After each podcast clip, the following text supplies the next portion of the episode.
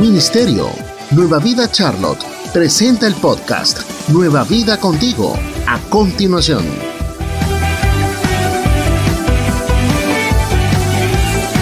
Y vamos a comenzar con la palabra que considero Dios nos ha dado para este día. ¿Sí? Lo invito a usted a que incline su rostro y le diga, Señor, yo te pido en esta mañana que ministres mi espíritu con tu palabra. Ministra mi corazón, ministra todo mi ser, que yo en esta mañana pueda irme de esta casa desafiado por tu palabra, no solamente a creerla, sino a vivir por ella. Dígale, Señor, hoy lo pido al Padre en el nombre poderoso de Jesús de Nazaret. Amén y amén. Así, entre tanto, yo le diría, agréguele a esa oración un pedido personal, que nada lo distraiga.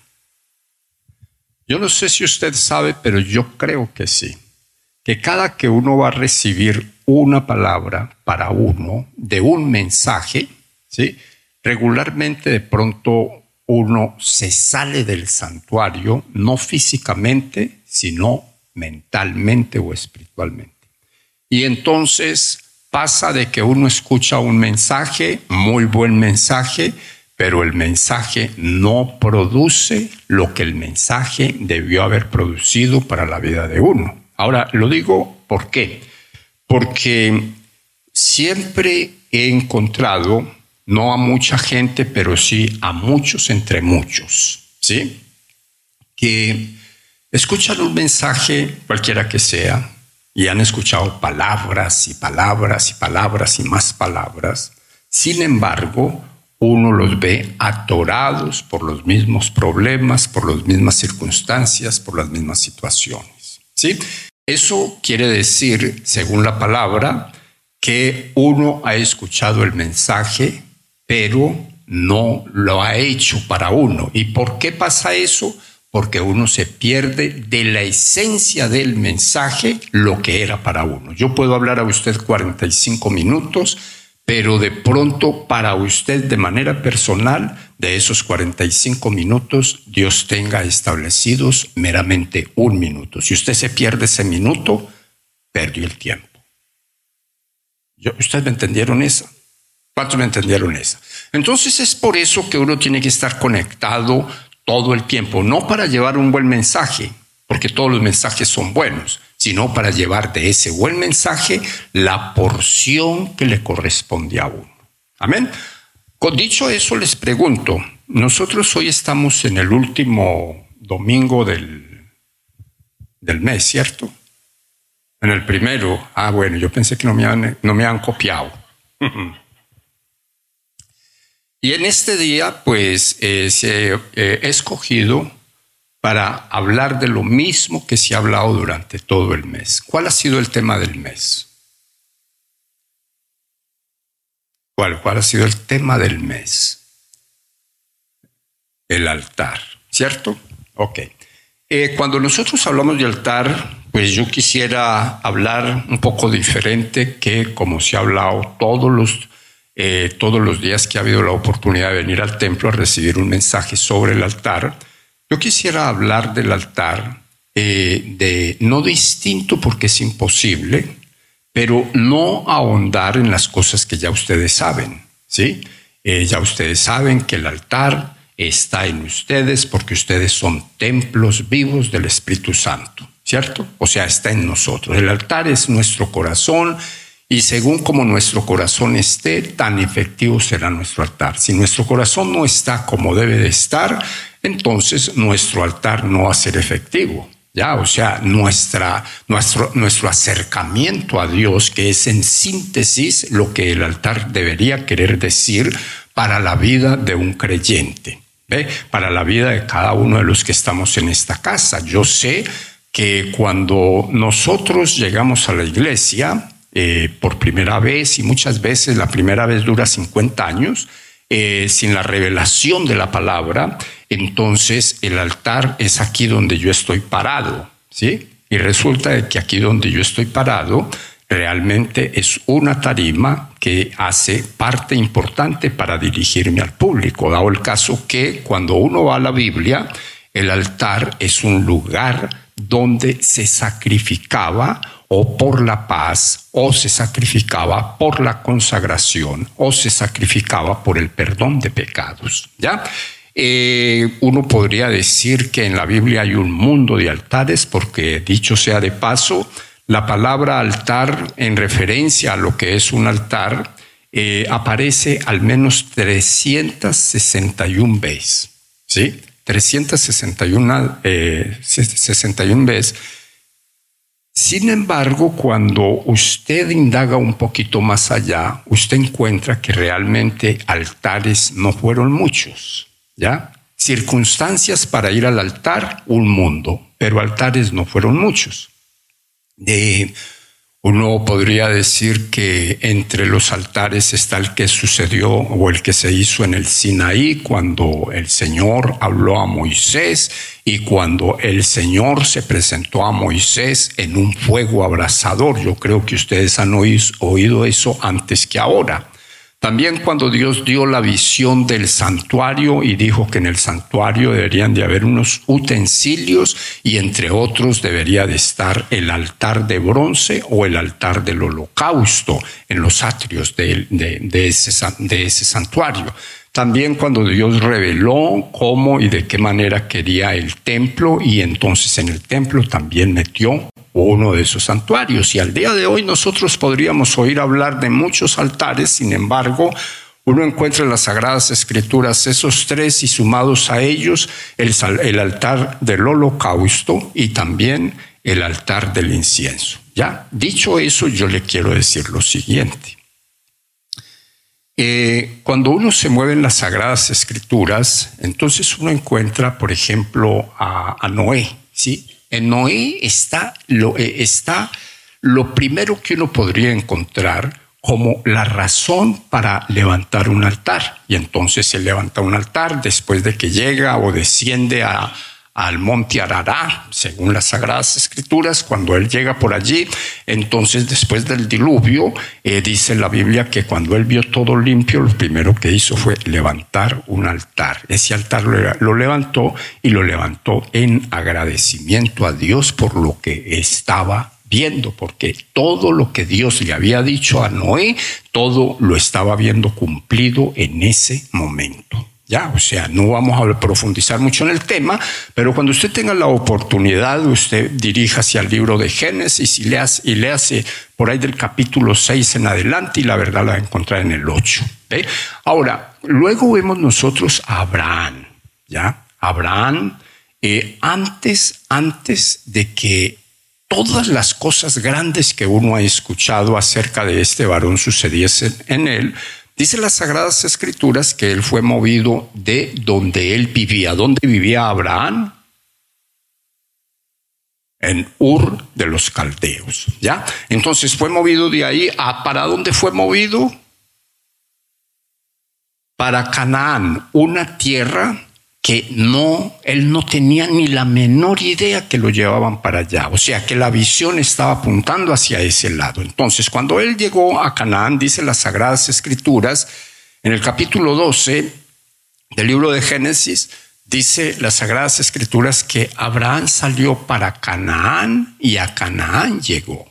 Y allí en Canaán el Señor le hizo unas promesas, ¿ya? Le dijo, bueno, eh, aquí yo lo voy, a, lo voy a engrandecer, lo voy a honrar, le voy a, lo voy a colocar por encima de toda la gente, le voy a colocar un nombre nuevo, un nombre con buena reputación, pero no quedó todo ahí. ¿ya? Eh, cuando uno se mueve en el texto bíblico del verso 3 en adelante, entonces uno encuentra en esa parte de la escritura que entonces el Señor le dijo, mire para donde quiera, porque todo esto lo voy a entregar a tu descendencia, a ti y a tu descendencia. ¿sí?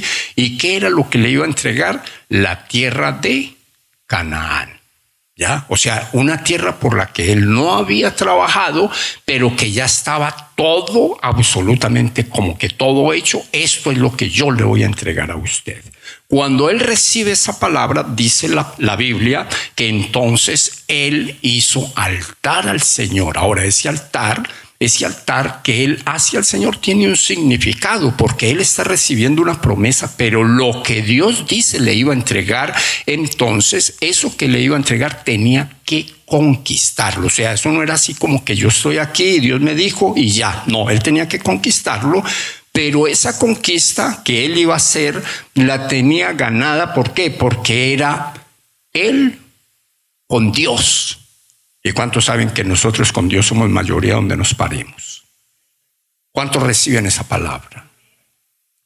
Cuando él hace ese altar, él le da gracias a Dios y en el caso de Abraham, él hizo al menos cuatro, ¿sí? Él, eh, erigió al menos cuatro, cuatro, altares, pero hay uno muy llamativo y es el, el altar que más se parece, ¿sí?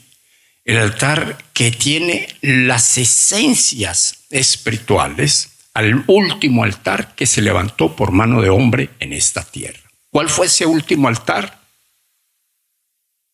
¿Cuál? El último altar, así que alguien hizo algo para que eso sucediera. Pues yo quiero decirle que ese último altar se levantó en el monte del Gólgota, allá, donde se sacrificó el Cordero de Dios, según las Sagradas Escrituras. ¿Sí? Y es ahí donde entramos nosotros completicos, porque en los, en otros no tenemos mucho que ver más que sacar la enseñanza para aplicarla a nuestras vidas. Como por ejemplo, uno eh, leyendo en la escritura, uno encuentra que hay un momento para David muy crítico, muy difícil, ¿sí? Y ese momento crítico de David se lo consiguió él. O sea, no se lo consiguieron, se lo consiguió él. Y ahora, ¿cómo se consiguió él ese momento crítico?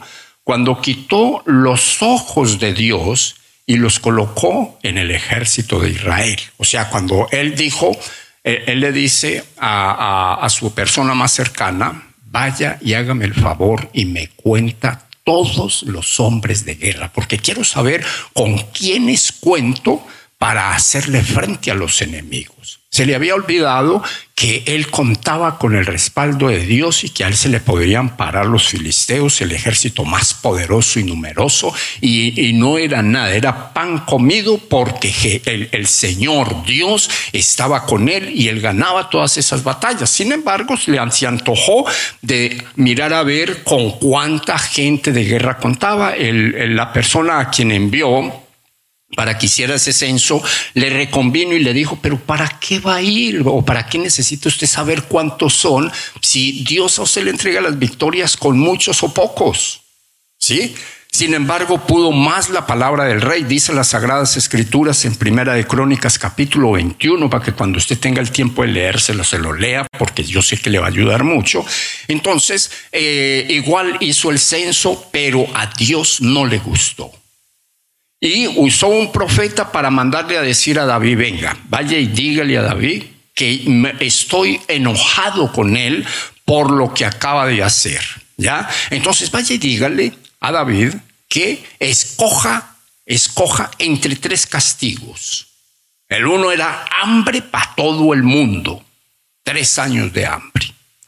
El otro era seis meses en las manos del enemigo, perdiendo sus batallas y el otro eran tres días en las manos de Dios y con las plagas y todas esas cosas que dice la palabra de Dios que, que Dios enviaría para castigar esa eh, eh, para castigar ese pecado derivado de la vanidad y derivado de la desconfianza, dicho sea de paso, en que Dios podía darle las victorias que él iba a seguir enfrentando y entonces se apoyó en que tenía muy buen ejército y que con ese ejército él iba a ganar la pelea. El punto es que David dijo, no, en las manos de los enemigos, no. Prefiero caer en las manos de Dios. Porque en las manos de Dios, Dios es misericordioso. Pues mire usted que cayó en las manos de Dios.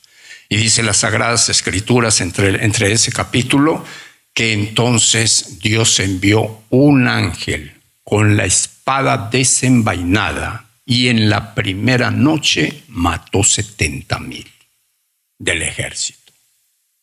Cuando David vio eso y vio que los muertos eran por todas partes, inmediatamente se puso delante de Dios a través del profeta y dijo, pero si yo soy el que he pecado, si yo soy el que he hecho malo, ¿por qué destruyes al pueblo en cambio de destruirme a mí?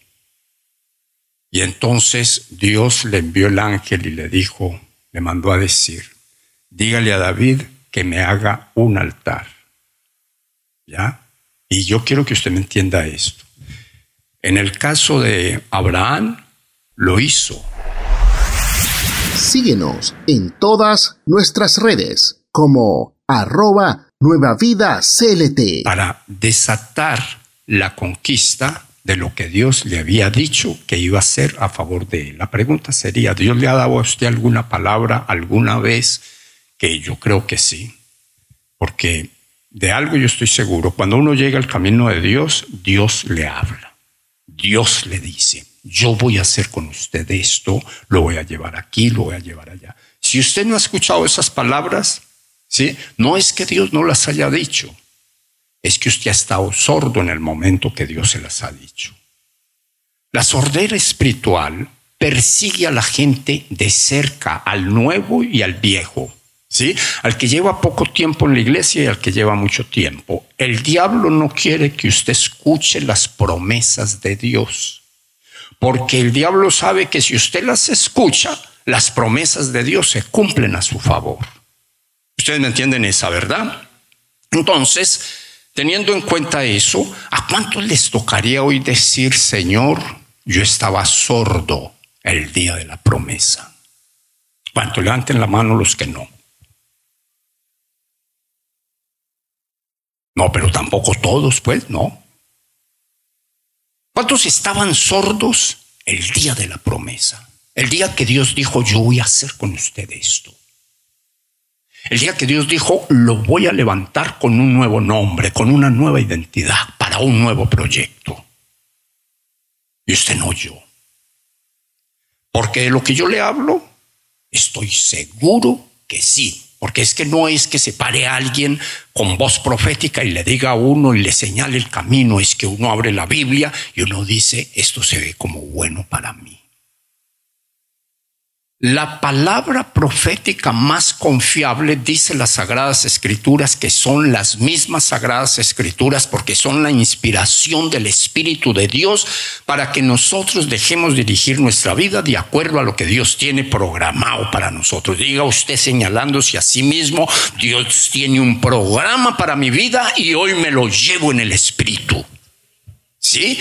Entonces, miraos de esa manera, Abraham recibió esa palabra e inmediatamente le puso nombre al altar. ¿En dónde hizo el altar?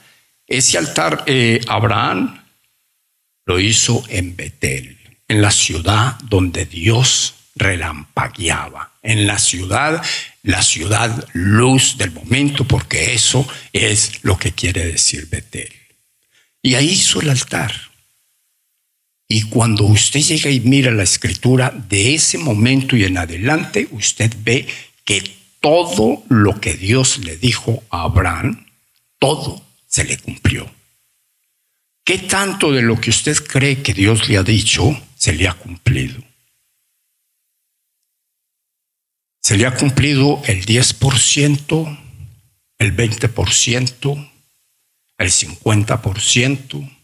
No hablemos del 100% el 90% o siente que no se le ha cumplido nada o en el peor de los casos siente que Dios nunca le ha hablado en estos términos.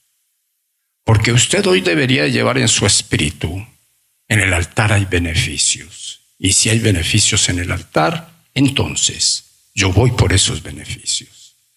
Aquí en este santuario se ha hablado mucho de los beneficios desde el libro de los salmos y desde la visión y desde todo lo que Dios nos ha entregado para esta casa. Eh, se ha hablado mucho.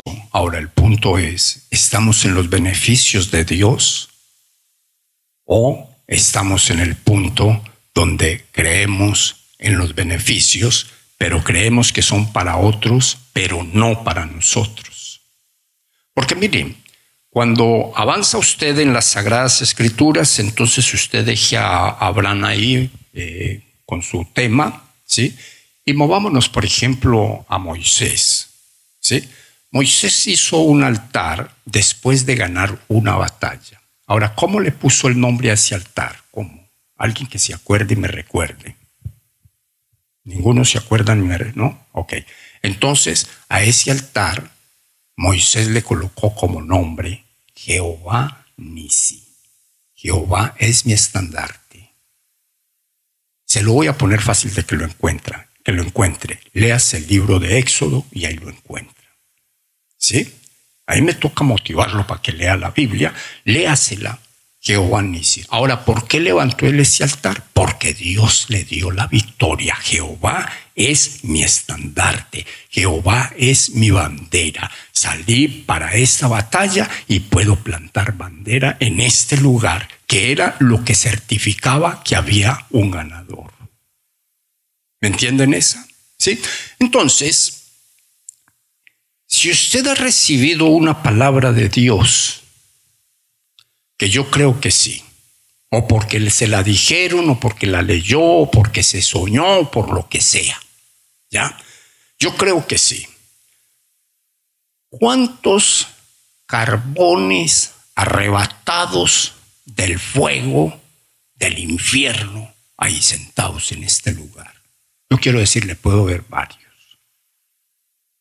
Esa palabra de Zacarías es fulminante para uno cuando uno siente que Dios lo llamó, pero uno siente que perdió el llamado o, la designación que Dios le hizo, porque de pronto hizo una locura con la vida. Sin embargo, Dios dice en Zacarías que Dios sacó como tizón encendido a ese alguien. Ahora, ¿dónde arden los tizones?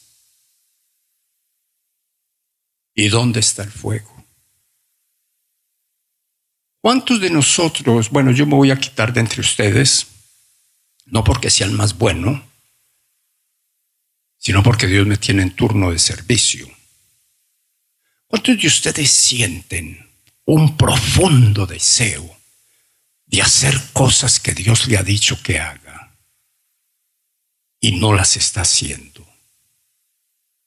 Y no le digo de salir a hacer o de ir a hacer, o no, le digo de hacer en el cuerpo de Cristo, en la iglesia. Y siente que trata y no puede. Pero hoy yo quiero decirle, usted es ese tizón arrebatado del fuego del que habla Zacarías. Usted salió de ahí o sea, cuántas, cuántos dolores, sacrificios, etcétera, haya pasado usted, yo no sé, pero lo que yo sí le puedo decir a usted es que usted llegó al cuerpo de Cristo Jesús para ser usado por Dios por la salvación de otro mundo de gente. Ustedes me entienden esa verdad. Se lo voy a poner de la siguiente manera. Muchas veces por la mala, eh, por la mala interpretación del altar de uno, ¿sí? no de la enseñanza, del altar de uno, uno se pierde la bendición o de dar gracias por una conquista, o de dar gracias por un triunfo, o de dar gracias por la paz que se consigue en un altar. Movámonos al de David. David recibe el mandato del ángel de que hiciera un altar al Señor y fue a hacer un altar. No les voy a contar todos los detalles porque no tendría el tiempo, pero él fue a hacer un altar que le costara.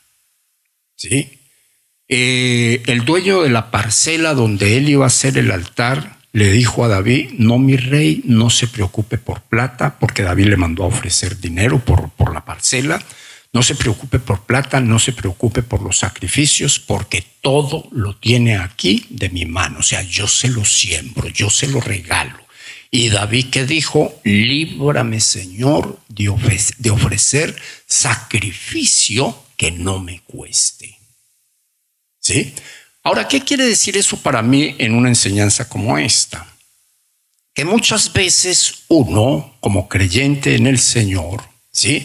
Depende del altar del hermano. ¿Sí? Y entonces uno le pide oración a todo mundo por los problemas de uno, las situaciones de uno, los anhelos de uno, los deseos que hay en el corazón de uno, etcétera. Pero uno no ora.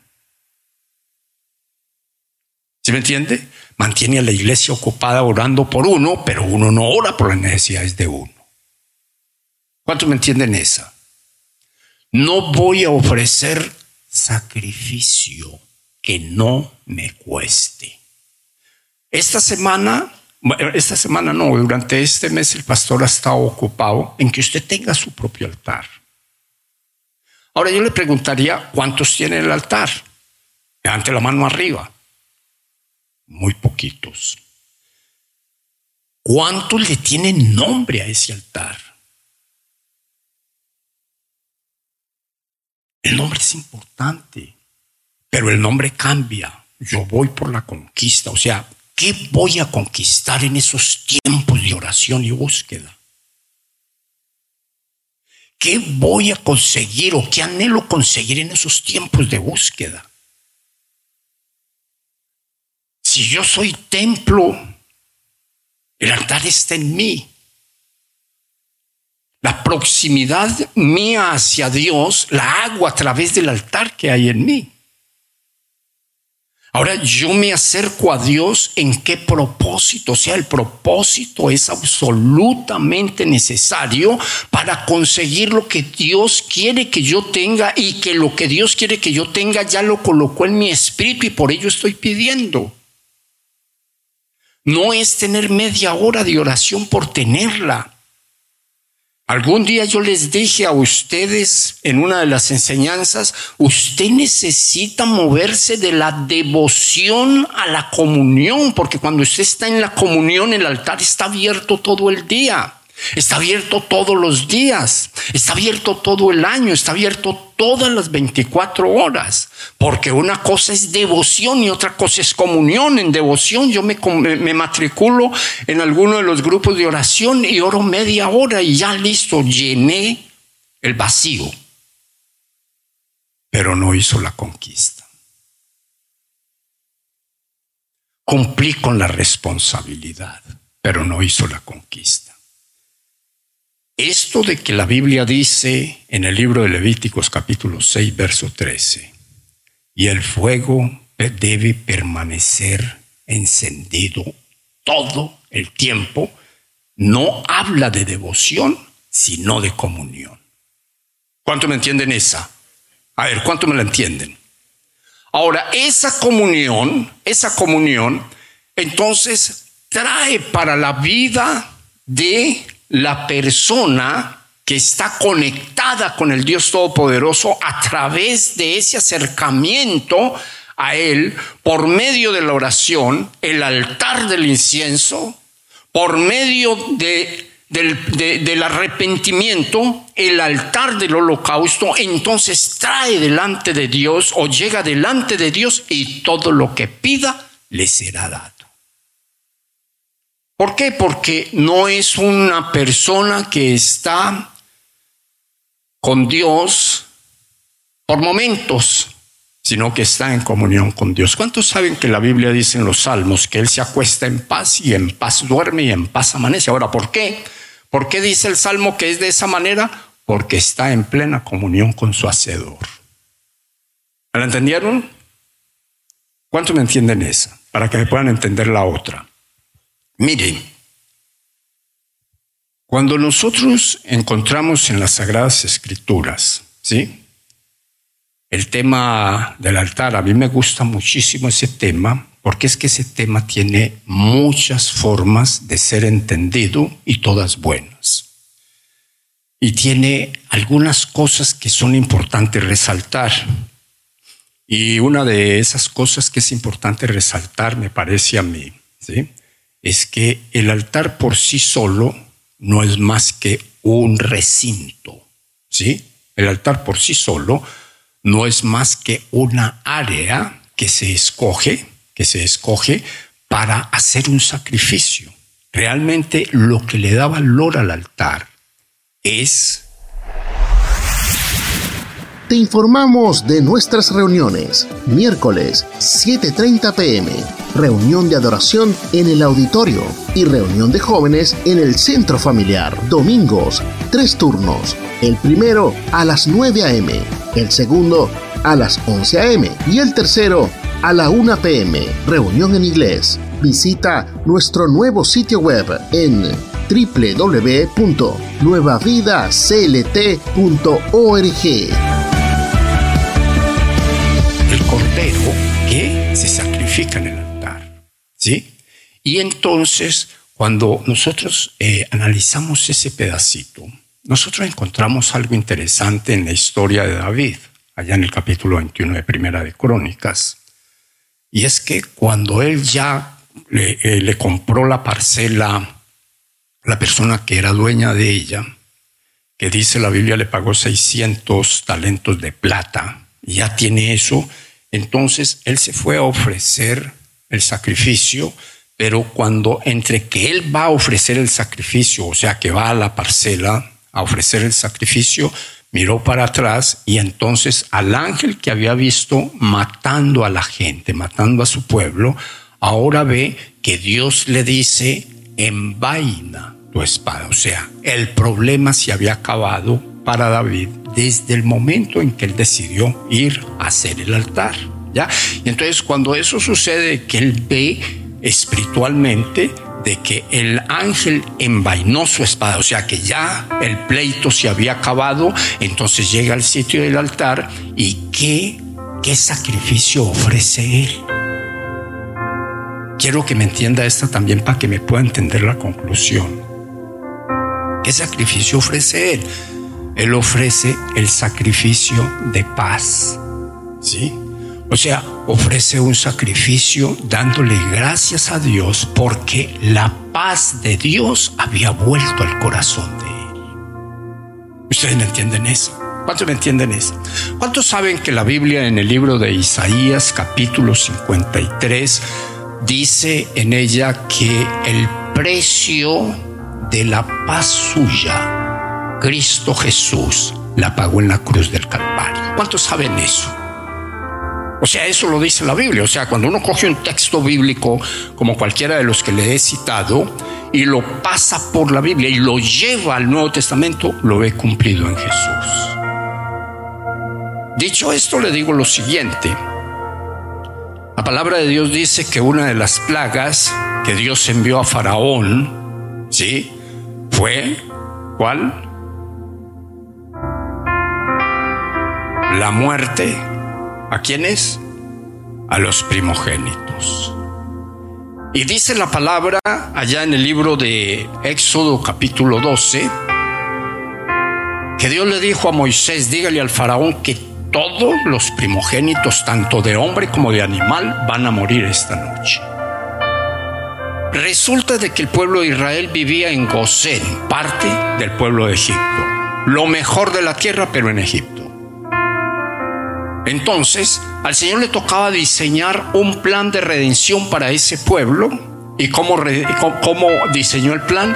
Le mandó a Moisés que le dijera al pueblo, consíganse un cordero bien limpio, bien tipo de Cristo, bien tipo de Jesús, un, bien simbólico, consíganse un cordero y lo sacrifican uno por familia. Si la familia es muy pequeña, sacrifiquen uno pero entonces traigan al vecino para que, para que sea parte de ese momento glorioso. Y entonces lo van a degollar, ¿ya? O sea, sacrificio, lo van a degollar. Lo, eh, la sangre la van a poner en una vasija, ¿sí? Y con la sangre van a pintar los linteles de la puerta, ¿sí? O sea, algo que sale del sacrificio. Van a pintar los linteles de la puerta, ¿sí? digamos los parales y la parte horizontal, ¿sí? La van a pintar para que cuando el ángel de la muerte pase y vea esa sangre del cordero ahí, entonces no pueda entrar a la casa suya y entonces la casa suya pase sin ningún problema toda esta mortandad de primogénitos. Con la carne van a quemar tales cosas, o sea, todo lo que es inmundo lo van a quitar y el, y, el, y el lomo, las cosas buenas de, de ese animal, lo van a asar y se lo van a comer. Estén preparados. Esto no lo van a hacer como que, como que como que no va a pasar nada después de eso. Ustedes van a tener sus sandalias en sus pies, van a tener puestas sus túnicas, porque cuando esto acabe, ustedes tienen señal de redención, ustedes van a salir de aquí no como que huyen, sino como que el tiempo de su liberación ha llegado. Y mire que se acostaron y por la mañana dice la palabra que no se oían sino gritos de dolor de la gente porque efectivamente el ángel de la muerte había entrado por todo lado, pero el pueblo de Israel miraba hacia sus hacia sus carpas y encontraban que ahí estaban todos. Miraban hacia sus rebaños y encontraban que ahí estaban sus animales. O sea, eso fue una cosa gloriosa. Ustedes no entienden esa, ¿verdad? En el momento en que uno le da una vueltica al texto y se acomoda en el libro de Isaías capítulo 25 verso 6, el Señor dice a Isaías, dígale al pueblo que viene un momento en el cual yo en este lugar, en este monte, refiriéndose al Gólgota, eh, en este monte está hablando 700 años, pero está hablando para 700 años del futuro, en este monte yo voy a servir platos oculentos. Yo voy en este monte, en este monte voy a quitar la cubierta de tinieblas que rodea el mundo. En este monte voy a rasgar el velo. ¿Sí? En este monte, en este monte voy a hacer un sacrificio que va a impactar todas las generaciones de ahí en adelante. Se mueve uno en esa palabra y se va al libro de Juan, ¿Sí? Y en el libro de Juan capítulo 1, verso 29, entonces dice las sagradas escrituras que cuando Jesús se acercaba hacia él, él le dijo a toda la multitud, a todos los que estaban alrededor de él, he aquí el Cordero de Dios que ha sido enviado para quitar el pecado del mundo. Que ha sido enviado para redimir al mundo de todas, absolutamente todas las opresiones y cárceles espirituales donde el diablo lo ha tenido metido. Y mire que en la medida en que uno se lee esa palabra, uno encuentra cosas muy interesantes. ¿Por qué?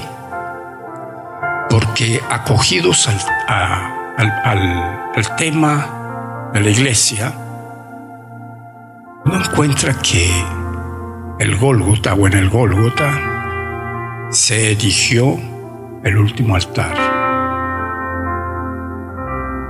Se erigió el altar donde sucedería exactamente lo que debía de suceder según la enseñanza de la ley en Levíticos capítulo 8, donde Dios le dice a Moisés que hable a los hijos de Aarón y les diga que levanten tres altares.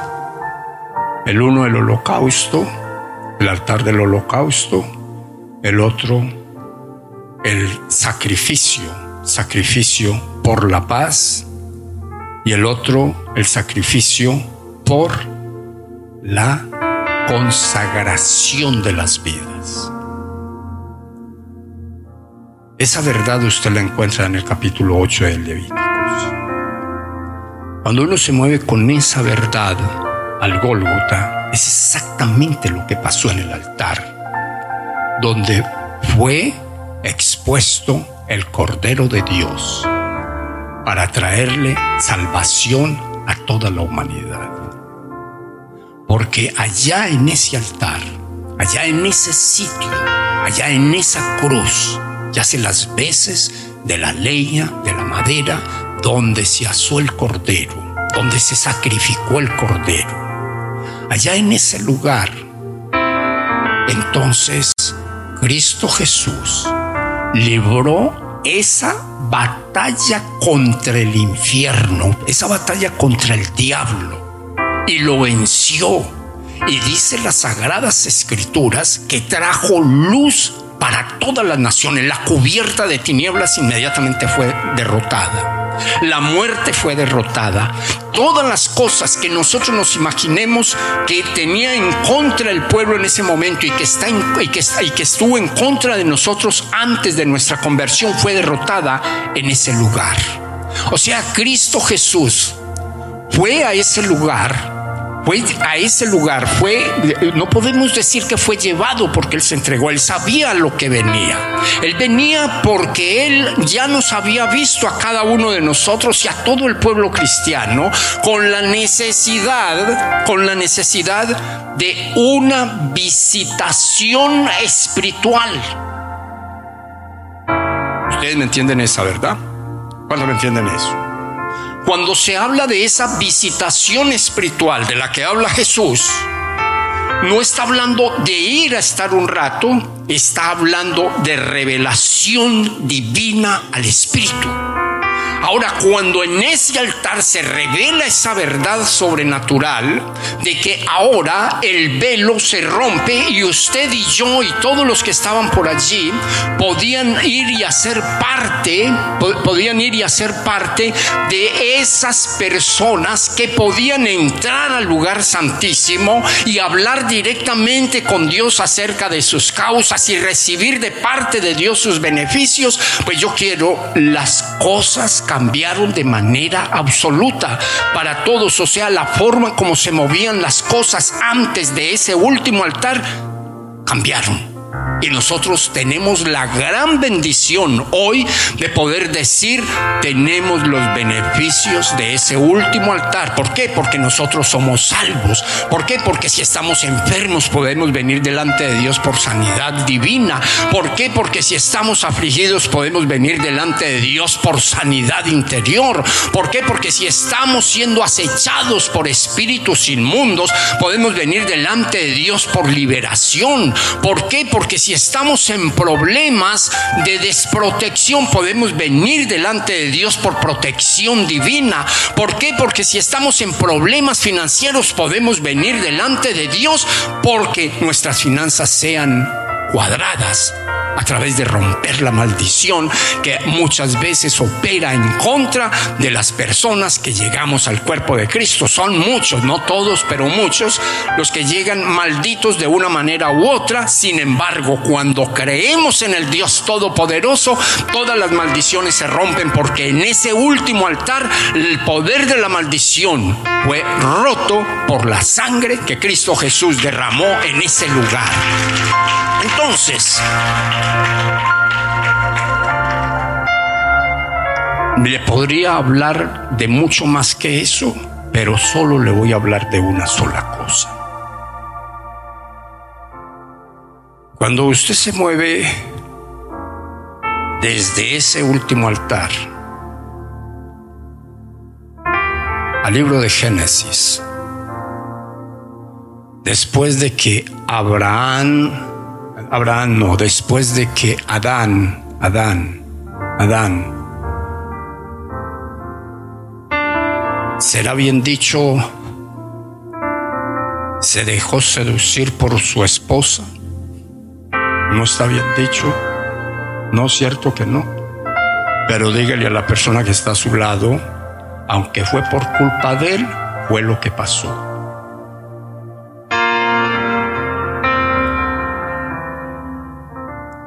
No, no fue.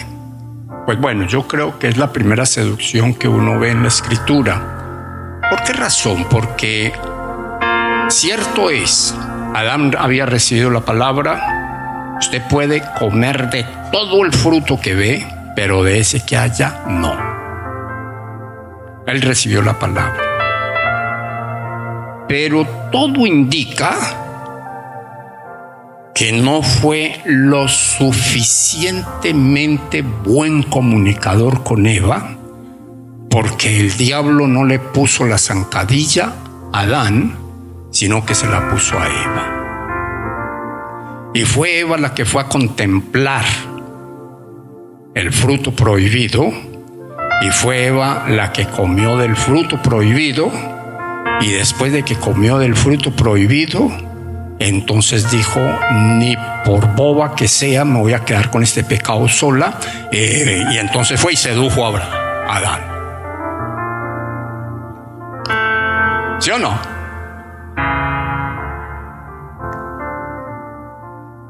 Ahora, ¿a quién juzgó Dios?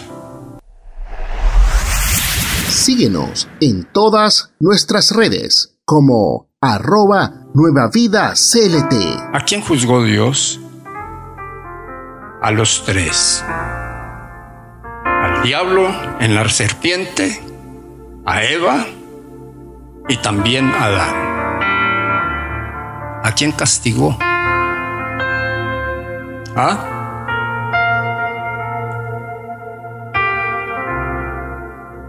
Para dos hubo sanción, pero para uno hubo castigo.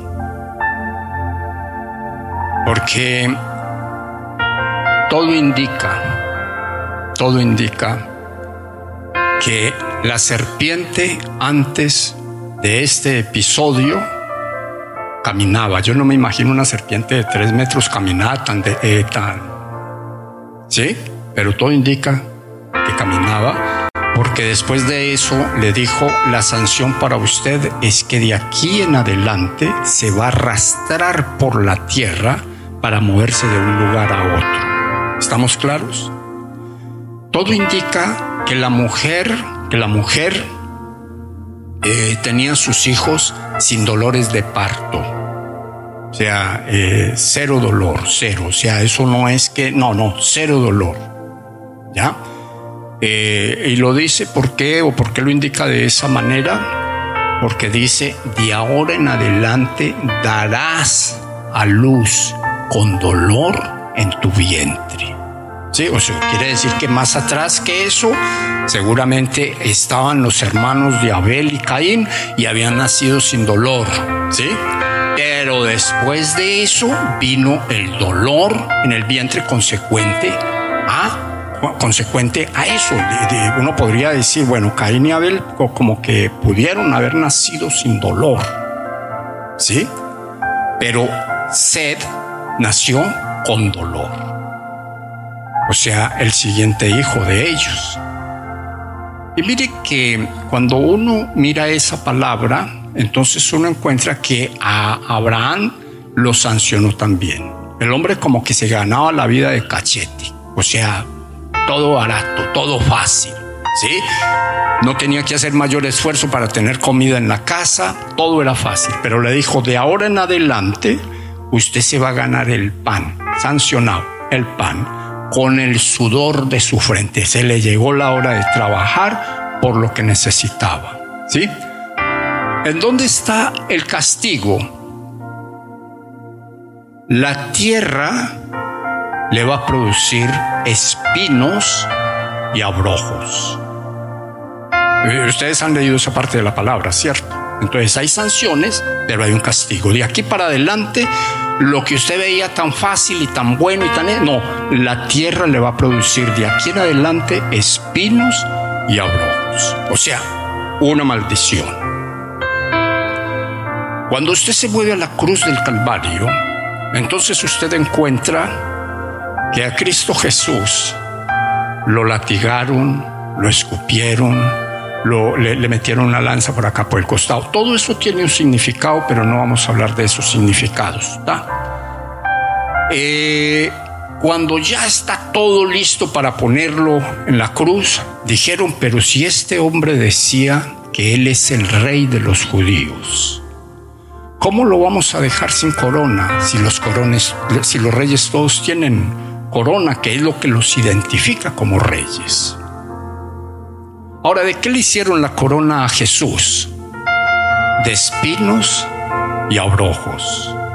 O sea, de dos, de dos matas, por decirlo de alguna manera, que estaban malditas y que representaban la maldición de la ruina sobre la humanidad de Adán en adelante.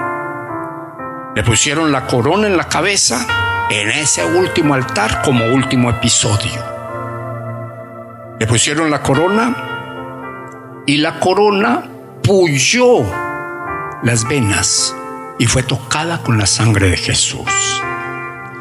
Cuando la sangre de Jesús puyó, eh, tocó esa corona, tocó los espinos, la maldición de la ruina llegó a su final para todos los que crean esa palabra. ¿Ustedes me entendieron eso? ¿Cuánto me lo entendieron? ¿Cuánto me lo entienden? Ahora, ¿por qué llega de esa manera? Porque la Biblia dice en el libro de los Hebreos, casi toda maldición es removida a través de la sangre. Sin sangre no hay remoción de pecado. Sin sangre no hay remoción de maldición. Sin sangre no hay, no hay redención para el ser humano. No hay redención para nadie. Pero, pero, con la sangre o a través de la sangre, dice la palabra de Dios que nosotros somos salvos. Pero no solamente de ir al infierno también somos salvos de vivir en la angustia. También somos salvos de vivir en la enfermedad. También somos salvos de vivir, de vivir desprotegidos de Dios. Pero también somos salvos de la pobreza, la ruina y la escasez. O sea que en la medida en que uno lee la escritura y la logra entender para uno, en la cruz están todos los beneficios. Allá se ganó la victoria para nosotros. Están todos, absolutamente todos los beneficios. Se ganaron todos los beneficios que nosotros necesitamos para vivir bien en esta tierra. En ese altar hubo esa ganancia. Ahora como iglesia, ¿qué le aconsejo? Póngale nombre a su altar. Y nunca deje de ir a ese altar donde se sacrificó el Cordero de Dios a favor de su vida. Porque cualquier necesidad, cualquier cosa que usted necesite para usted, su vida, su casa, su familia, allá encuentra la respuesta, porque de allá mana el poder. Ministerio Nueva Vida Charlotte presentó el podcast Nueva Vida Contigo. Visita nuestro nuevo sitio web en www.nuevavidaclt.org.